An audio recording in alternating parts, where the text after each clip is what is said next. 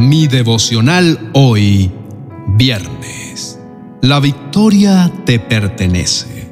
En el libro de Primera de Juan, capítulo 4, verso 4, dice, Pero ustedes, mis queridos hijos, pertenecen a Dios. Ya lograron la victoria sobre esas personas, porque el Espíritu que vive en ustedes es más poderoso que el Espíritu que vive en el mundo. Te invito a reflexionar en esto. En esta cita bíblica, el Señor nos está advirtiendo puntualmente acerca de aquellas personas que hablan con autoridad y aseguran saber la verdad, pero que no aceptan a Cristo como nuestro gran redentor y salvador. Nos deja claro que este tipo de personas están en completa oposición a la obra de Dios en nuestras vidas y por tanto, aunque no lo parezca en principio, son enemigos de la hermosa vida en plenitud que Dios nos quiere regalar. Sin embargo, el Señor Jesús nos muestra en el versículo de hoy que ser partícipe del amor de Dios nos garantiza la victoria ante cualquier engaño que quiera perturbar nuestra fe. Esto significa que no hay cabida para el temor en nosotros Podemos tener muchos enemigos espirituales, pero ninguno de ellos es más grande que el Espíritu de Dios que vive en nosotros. Te preguntarás, ¿cómo puedo ser partícipe del amor de Dios si he fallado tanto en mi vida?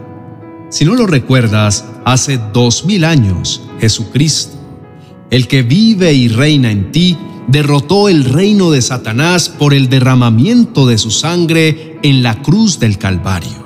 Por su sacrificio y mediante su muerte, Cristo entró legalmente, despojó al enemigo de todo y se llevó con él todas nuestras angustias, enfermedades, penas y pecados.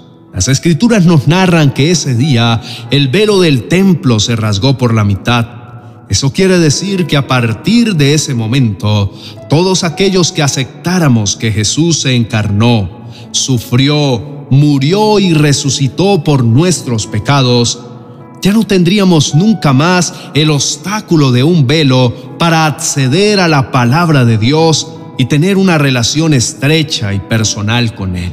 Dice la palabra de Dios en Romanos capítulo 8, verso 28, pues Dios conoció a los suyos de antemano y los eligió para que llegaran a ser como su Hijo, a fin de que su Hijo fuera el Hijo mayor entre muchos hermanos.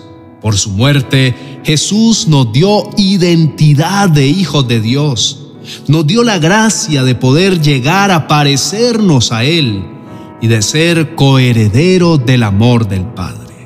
Entender esto nos da gran confianza y poder espiritual a aquellos que aceptamos a Cristo en nuestras vidas. Por eso, para los que caminamos en esta verdad, como tú y yo, la victoria ante toda enseñanza engañosa que venga del mundo está asegurada. Hemos vencido. Es una declaración, es una realidad. Lo que el Señor Jesús quiere que atesoremos en nuestros corazones es que como hijos victoriosos de Dios, podemos cancelar y echar fuera toda distracción mundana que atente contra nuestra hermosa relación con Él. Tal vez en algún momento de tu vida te has encontrado en espacios en donde no se habla de la palabra de Dios, sino que al contrario, resuenan constantemente influencias paganas o adversas al amor de nuestro Padre Celestial y lastimosamente han llegado a causar dudas en ti o incluso cambios en tu comportamiento. Probablemente ha sido tan fuerte la presión social en algunos momentos de tu vida que el miedo al rechazo por no aceptar cierto tipo de conceptos pecaminosos te convence de tolerar de cierta manera aquello que no habla del amor y la fidelidad de nuestro amado Dios.